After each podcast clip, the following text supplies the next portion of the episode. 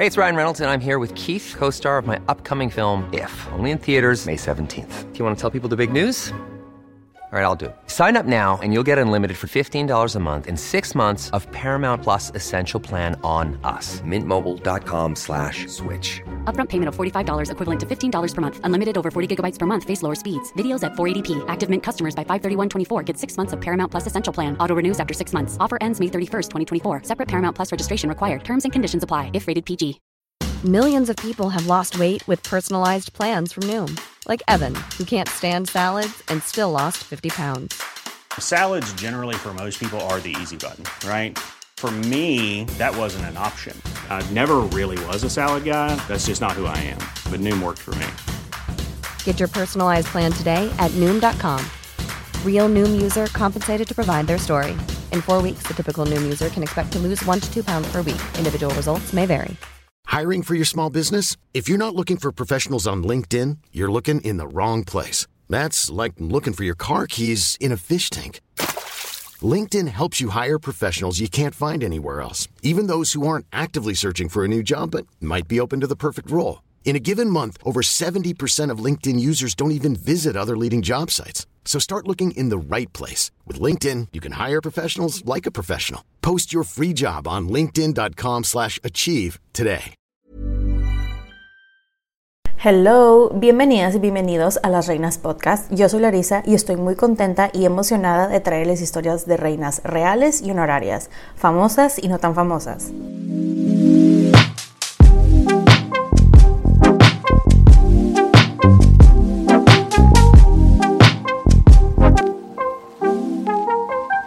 El día de hoy les estaré hablando de la primera asesina en serie documentada de la historia, la envenenadora oficial de la élite de Roma. Esta es la historia de Locusta de Galia.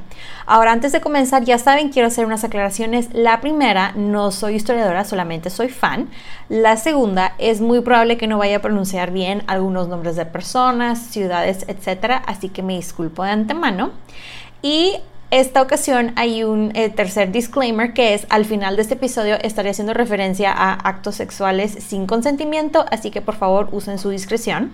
Así que espero que se preparen una bebida, siéntense, pónganse cómodos y acompáñenme mientras les cuento sobre la vida de esta mujer. Ahora sí, comenzamos. Pues este episodio es un poquito diferente por dos razones realmente. La primera es que realmente no tenemos mucha información de esta reina honoraria y la segunda es que como estamos en octubre, este es el primer episodio de dos de la Spooky Season. Y pues les traigo otra historia de otra asesina de la historia, pero esta vez nos vamos a tiempos antiguos, en específico nos vamos a Roma. Antes de entrar de lleno a la historia de Locusta, entremos un poquito en contexto en especial de los venenos que se usaban en la época, ya que eh, Roma o mejor dicho, la antigua Roma, era el epicentro de los venenos. Era una cosa impresionante, honestamente. Y digo, cabe aclarar, muchos de los venenos que voy a mencionar ahorita se siguen usando en la medicina actual, pero pues obviamente ya están estudiados y controlados por la ciencia actual. Digo, solamente los menciono porque se usaban, no para que se den ninguna idea ni nada por el estilo, ¿ok? Empecemos con el primero que es la veladona o belladona, no estoy muy segura cómo se pronuncia en español, pero este era un veneno que se usaba de hecho en los cosméticos, de hecho se usó hasta en la Europa medieval, los doctores lo utilizaban de hecho como antiséptico para antes de operar a gente. Y durante el Renacimiento italiano de hecho las mujeres acá más fancy bebían el jugo de las bayas de la veladona, que de hecho la veladona es muy similar a las blueberries a las moras azules y este jugo hacía que se dilataran las pupilas y porque las pupilas dilatadas igual a sexy, ¿verdad? Según esto. Pero cuando lo consumían en cantidades grandes, de hecho te puede cegar si no es que matar. También, de hecho, este, si la gente abusaba de esta droga, básicamente te ibas en un super trip de varios días. Pero no era un trip así como que bonito y colorido, era un trip así como que bien feo bien feo con tus peores pesadillas que no acababan por días. Y de hecho, este también se usaba la veladona como veneno, vaya por sus propiedades tóxicas, este, ya sea como un veneno oral, incluso muchas veces mojaban las puntas de las flechas con veladona para envenenar a más personas. De hecho, leí varias este, teorías en internet que es muy probable que el famosísimo Shakespeare en la obra de Romeo y Julieta, este, el, el veneno que menciona eh, que Julieta bebió para fingir su muerte es muy probablemente veladona. Eh, otras de las plantas que se usaban mucho en el mundo antiguo era la cicuta, ya que al parecer y según el internet, todas las partes de esta planta son venenosas, desde las semillas, raíz, tallo, hojas, fruto, todo. Y puede ser prácticamente fatal si lo ingieres. De hecho, eh, encontré varios artículos que decían que los griegos usaban la cicuta venenosa para ejecutar a criminales o políticos. Y de hecho, así fue, o sea, el ejemplo más famoso de, de cómo se utilizó la cicuta para envenenar a alguien fue la ejecución de Sócrates que la verdad por todo lo que leí de la muerte de Sócrates es una forma este, muy fea de morir porque básicamente la planta te va paralizando todos los músculos de poco a poco hasta que te asfixias. Y luego también usaban en aquellos tiempos la mandrágora que sí, en efecto se parece a las que salen en las películas de Harry Potter y Cosa curiosa, según la leyenda, cuando se desentierra la raíz, la mandrágora eh, grita y mata a todo aquel que la oye, que pues es muy similar a la explicación que dan en las películas de Harry Potter. De hecho, les cuento que la parte más venenosa de esta planta es la raíz y la usaban antes como un narcótico, este, como un emético, que es cosas que te causan vómitos, y como sedante y como alucinógeno y la verdad es que mucha gente moría por eh, ingerir mandrágora porque era muy fácil que te pasaras este, de dosis. Otra de las plantas que se usaban en la época era la amapola, que esa creo que es de las más famosas que hay. Digo, de ahí sacan el opio. Algo que aprendí mientras investigaba todo esto de plantas y venenos que se usaban en los tiempos antiguos es que los griegos la cultivaban y utilizaban pues para fines recreativos y medicinales. De hecho, lo usaban como analgésico. También en tiempos antiguos lo usaban para el dolor de muelas, como un antidiarreico, fiebres y para dormir a niños. De hecho, para los que son fanáticos de Game of Thrones, no sé si se acuerdan que decían mucho lo de milk of the puppy, milk of the puppy. Bueno, es esto de que le echaban opio a la leche. Eh, sí, eh, se la tomaban así o con agua. Y de hecho también lo usaban para tratar problemas de mujer, este, ya que mojaban una tela con opio y se lo metían ahí por donde les platiqué para tratar problemas de mujeres. No sé qué tipo de problemas según ellos trataban, pero que al parecer esto también este, era para abortos, etc. Pero la cosa es que el opio, digo, y se sabe en estos tiempos también, que el opio en, en dosis muy altas pues te mata. Pero bueno, cerrando este breve paréntesis de venenos, este, digo, todos estos se utilizaron en los tiempos antiguos, por eso los menciono. Vamos a continuar ahora sí con la historia de Locusta. Pues les cuento que no tenemos ni idea de cuándo nació, solamente dice siglo primero. Así que usemos nuestra imaginación. No tenemos ni idea cómo se veía, nada, solamente sabemos que su nombre es Locusta de Galia, por lo que podemos deducir que nació en Galia. Este, fun fact, el nombre Locusta significa langosta lo cual me hace pensar que realmente no tenía, nadie se molestó en anotar su nombre, sino simplemente le dijeron por su apodo. Pero bueno. Abriendo otro muy breve paréntesis, les cuento que la región de Galia había sido conquistada unos 100 años antes aproximadamente. Eh, esto fue por Julio César, de hecho durante las guerras gálicas hay hay muchísima información, no voy a entrar en eso, pero la cosa es que durante estas guerras este, Julio César y su gente mató a muchísimas personas y tomaron este, a muchísimos esclavos y se cree que Locusta venía de esos esclavos. Se cree también que ella se crió en alguna parte del campo de Galia y en algún momento de su infancia aprendió o alguien le enseñó sobre hierbas y botánica y todo eso. Que aprendió ahí los beneficios y peligros de pues muchas plantas. Supuestamente ella llegó a Roma de adolescente, pero la verdad es que hay teorías que fue capturada como esclava y por eso es que llegó a Roma. La cosa es que Locusta estando en Roma se dio cuenta que pues la forma más rápida de sacar provecho a su conocimiento de plantitas era proporcionar venenos a gente Y ella, de hecho, hasta lo, supuestamente lo probaba en animales, lo cual Pira y todas las demás asociaciones en pro de los animales, pues se lo hubieran echado encima hoy en día, ¿verdad? Este, la verdad les cuento que Roma en esta época era una ciudad donde había demasiada ambición, o sea, esto estaba al tope, todo el mundo tenía muchos enemigos eh, y todo el mundo quería matar a dichos enemigos, entonces ella poco a poco pues empezó a tener clientes que la buscaban cuando querían deshacerse de alguien, ya sea un rival político o querían deshacerse de alguien pues para cobrar alguna herencia. Y este, ¿por qué era tan popular Locusta? Se estarán preguntando. La respuesta es porque ella era tan buena con sus venenos, o sea, en lo que hacía, que lograba que las muertes parecieran naturales. Esto de los venenos, la verdad, le consiguió varios viajes a la cárcel, pero ella salió todas las veces porque sus clientes la sacaban para que le ayudaran a matar a más personas y aparte que ella tenía pues digamos que la lista negra así de todos los que la iban por sus servicios, ¿no? Entonces, digamos que los medio podía chantajear si quería. ¿Quién sabe cómo? Para aquí entonces se pone interesante la historia porque le llega el chisme de su reputación a lo más alto de la élite de Roma, a los oídos de la emperatriz Agripina la Menor, la mamá del futuro emperador Nerón y la, este, como les digo, la esposa actual del emperador Claudio. Les cuento que Agripina eh, la Menor eh, muchos historiadores la han descrito como una mujer muy ambiciosa, así de que en lo extremo y que ansiaba el poder sin límites y cuánta cosa. La cosa es que Agripina se entera de Locusta, se la recomiendan, que era una mujer muy buena con venenos, pero pues ahorita está en la cárcel, entonces no sé cómo te va a ayudar. Y ella de que, hmm, pues yo creo que sí me puede ayudar.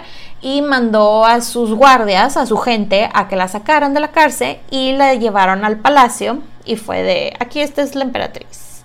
Y pues ella la introdujo en el mundo de, las intrigas del palacio, ¿no? Este, de hecho, el historiador Tácito escribió, y cito, que Agripina elige a una experta en tales artes llamada Locusta. La cosa es que Agripina tenía un dilema. Ella le urgía que su hijo Nerón fuera emperador lo antes posible y por el medio que fuera. Y quería que este, envenenaran a su actual esposo. Los planes eran realmente acabar con la vida de su esposo, el emperador Claudio, ya que Claudio había nombrado al hijo de Agripina, Nerón, como su hijo adoptivo y como su sucesor. Y, si se y ya si se moría Claudio, pues ya heredaba automáticamente Nerón. Y también se quería deshacer del hijo de este Claudio, que esto es lo que algo, lo que después termina siendo Nerón. La cosa es que pues Locusta se puso a trabajar y pues preparando el veneno, etcétera, y lo entregó para que lo sirvieran a las personas correspondientes, ¿no? En la comida. Al, el veneno, les cuento, esto fue para lo de Claudio.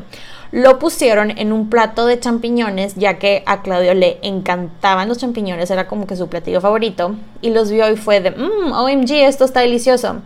La cosa es que los efectos no se notaron de inmediato, sino que fueron un poquito más lentos. Y de hecho, Claudio tenía como su kit antivenenos que incluía, bueno, eso lo tenía como que todo mundo. El kit antivenenos incluía una pluma para hacerte vomitar, pero la cosa es que muy inteligentemente, este, él agarra su plumita, este, se hace vomitar y todo, y Agripina fue de, ay, ayúdeme, y de hecho hasta le pide ayuda al doctor, un hombre llamado Genofonte. Este, la pluma, les cuento que, que ayudó a Claudio a vomitar, se la metieron hasta la garganta, pero adivinen qué, esta pluma estaba llena de veneno, de hecho tenía arsénico y no sé qué otras tantas cosas que le puso eh, Locusta, ¿verdad? De lo que preparó. Y por lo que leí, la verdad fue una muerte muy rápida. Este, porque los champiñones tenían muchísimo veneno y, la, y los champiñones más el efecto del veneno de la pluma, ya con eso este, tenía unas super concentraciones de veneno. La cosa es que el emperador Claudio muere y Nerón se convierte en el nuevo emperador. Pasan ahí cosas bastantes honestamente de las cuales no voy a hablar en este episodio porque pues no nos conciernen, pero lo que sí nos interesa saber es que Locusta es encarcelada nuevamente y condenada a muerte nuevamente.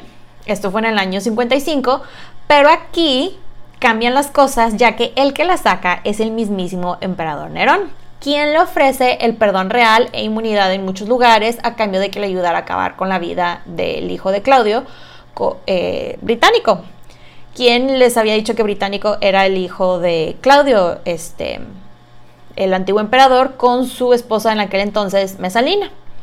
La cosa es que Locusta, la verdad, no le quedó mucha opción y pues le dijo que sí a Nerón y pues se puso a trabajar y se pusieron de acuerdo en cómo iban a envenenar a Británico y decidieron hacerlo en una cena.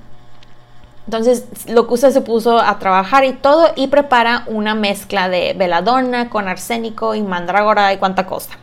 Aquí la verdad hubo mucha logística, coordinación, porque no era algo tan simple como poner veneno en la comida o en la bebida como en este caso la bebida era el vino. Lo que usted tenía que tener mucho cuidado porque el veneno no puede actuar muy rápido porque mataría a la persona que probaba la comida y no alcanzaría a cenar británico. Pero si actuaba lento, tanto el probador como británico iban a morir, entonces todo el mundo iba a saber así de que a ciencia cierta que esto fue un asesinato y que pues tenían que evitar las sospechas a como diera lugar, ¿no?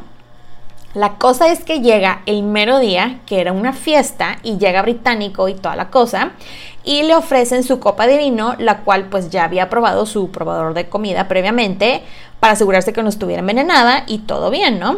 Pues pasa la prueba, pero británico fue de que la prueba y fue de, ay no, qué asco, este vino está muy caliente. Entonces pide a los sirvientes que le pongan agua fría para que precisamente pues bajar la temperatura del vino. Pues pero adivinen dónde estaba el veneno. No estaba en el vino, sino en el agua que usaron para enfriar el vino. La cosa es que Británico empieza a jadear y así de que dicen literal sin palabras dejó de respirar.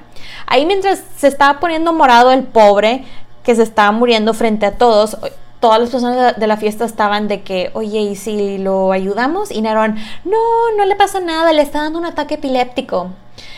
Y todos de que, ¿estás seguro? Sí, sí, sí, es un ataque epiléptico, ahorita se le pasa, ahorita se le pasa. Pues la cosa es que no se le pasó y Británico murió. Y mucha gente empezó a decir de que él fue asesinado, lo envenenaron. Y Nero, no, no, no, no, no, ¿cómo crees? No, él murió por sus ataques epilépticos. La cosa es que cuando sacan el cuerpo para el funeral tuvieron que maquillar el cuerpo de Británico porque sí estaba muy morado, lo cual era una clara señal de que había sido envenenado. La cosa es que durante como la procesión empieza a llover y el maquillaje se pues se va del cuerpo y la gente poca gente alcanzó a ver y fue de OMG, está morado, fue envenenado y Nerón así de que no, no está morado, no, no, no, para nada y así de que apurando a la gente que estaba cargando el cuerpo. Después de esto, como funcionó el plan de Nerón, del emperador Nerón, él nombró a Locusta como su principal envenenadora oficial y le dio varias propiedades y sirvientes y le dijo, vas a hacer una escuela para enseñarle a otras personas tu don. Yo no sé aquí si en este punto Locusta realmente dijo que sí o fue de, ok, lo que tú digas está bien, pero la cosa es que él envió a muchísimos estudiantes este, constantemente para que fueran aprendiendo el arte de los venenos de ella. Esto le duró unos años este, y aquí supuestamente Locusta y sus alumnos probaron sus venenos en todo tipo de animales, en muchísimos esclavos, por los cuales se rumora que mató a cientos, y no es que miles de personas y animales durante este tiempo. Y pues todo iba bien con la escuelita de los venenos hasta que Nerón decidió acabarse. Y con esto nos vamos a la siguiente sección este, llamada La caída de Locusta. Pues Locusta estuvo muy bien protegida por Nerón, mientras él vivía, pero todo esto cambió cuando en el año 68 Nerón terminó con su vida, ya que el, Senado se rebeló contra él, etc. La cosa es que Locusta no tuvo tiempo de huir antes de que el sucesor de Nerón, el nuevo emperador, un hombre llamado Servio eh, Sulpicio Galba, enviara a hombres y la arrestaran. De hecho, el emperador Galba no solamente la arrestó a ella, sino este reunió muchísimos de los colaboradores de Nerón, eh, incluida Locusta, y fue de que hay que hacer una limpia de aquí. Y de hecho, el historiador Cassius Dio los llamó la escoria que había salido de la superficie de los días de Nerón. La cosa es que la encarcelaron y la acusaron de más de 400 muertes y la sentenciaron a ser ejecutada y termina muriendo en algún punto del año 69. Ahora aquí hay varias versiones de cómo murió, así que trigger alert porque voy a hacer mención de actividades sexuales sin consentimiento. Les cuento que una de las versiones de cómo murió Locusta, la verdad está bien zafada y, y involucra, involucra perdón, una jirafa. Al parecer hay había una jirafa especialmente entrenada que la violó hasta matarla y ya muerta supuestamente la aventaron con otros animales para que se la comieran. No sé quién dijo, esta es una muy buena idea, déjame entreno a la jirafa. Pero dado el amor de los romanos por los castigos animales, esta teoría no es del todo improbable, aunque está fumadísima y lo que le sigue. Otra de las teorías que involucra una actividad sexual sin consentimiento es que la violaron muchísimos hombres hasta matarla. Y la tercera, pero la más probable de las teorías, al menos es la que yo quiero pensar que en efecto así fue, porque es la menos fea y no involucra una violación, es que el emperador Galba ordenó que ella y bueno, y también los demás colaboradores de Nerón se los llevaran encadenados por toda la ciudad y luego los ejecutaran y muy probablemente la manera como ella murió fue estrangulada. Ahora vamos a hablar un poquito sobre su legado. Nos dejó una historia, creo yo, bastante interesante, pero no sé ustedes, pero al menos yo me pregunto, ¿fue realmente una envenenadora, envenenadora, perdón, en serie o no? Y me pregunto esto porque realmente las fuentes que tenemos de ella no dan mucha información, son opiniones muy parciales y se escribieron tiempo después de que ella viviera. Así que les cuento que existe la posibilidad de que ella realmente era una esclava y fue obligada por su amo a fabricar venenos. También el historiador Tácito dice que ella, pues lo que realmente no tenía mucha opción y no le podía decir que no a los más altos este, mandos de Roma. Pero también está el otro lado de que ella ha sido representada como la peor de las mujeres, ¿no? Una mujer despiadada que probó su veneno en miles de inocentes y cuanta cosa. También hay fuentes que afirman que ella le encantaba andar matando por todos lados, eh, andar envenenando animales, esclavos, criminales, gente de la familia imperial, este, y que por eso se le considera una asesina en serie por acumular una larga lista de cadáveres. ¿Qué opinan ustedes? Mándenme sus mensajes en las distintas redes sociales, los quiero leer. Pero bueno, cierro este bastante breve episodio, edición este, Halloween, con eh, una frase del historiador Tácito, quien la describió de la siguiente manera condenada por inventora de venenos y famosa por sus maldades. Halló fin en el reinado de Galba, el castigo que merecía por sus crímenes. Espero que les haya gustado el episodio. Bye. Pueden encontrar los episodios de Las Reinas Podcast en diferentes plataformas como Spotify, YouTube, Apple Podcast y Amazon Music. Y también están mis diferentes redes sociales como arroba las reinas podcast para Facebook e Instagram y arroba las reinas en Twitter. Recuerden suscribirse, darle like, activar la campanita para recibir notificaciones, descargar los episodios y compartirlos. Incluso pueden dejar su rating y review. Muchas gracias por escucharme y por apoyar a este podcast. Nos escuchamos en dos semanas. Bye.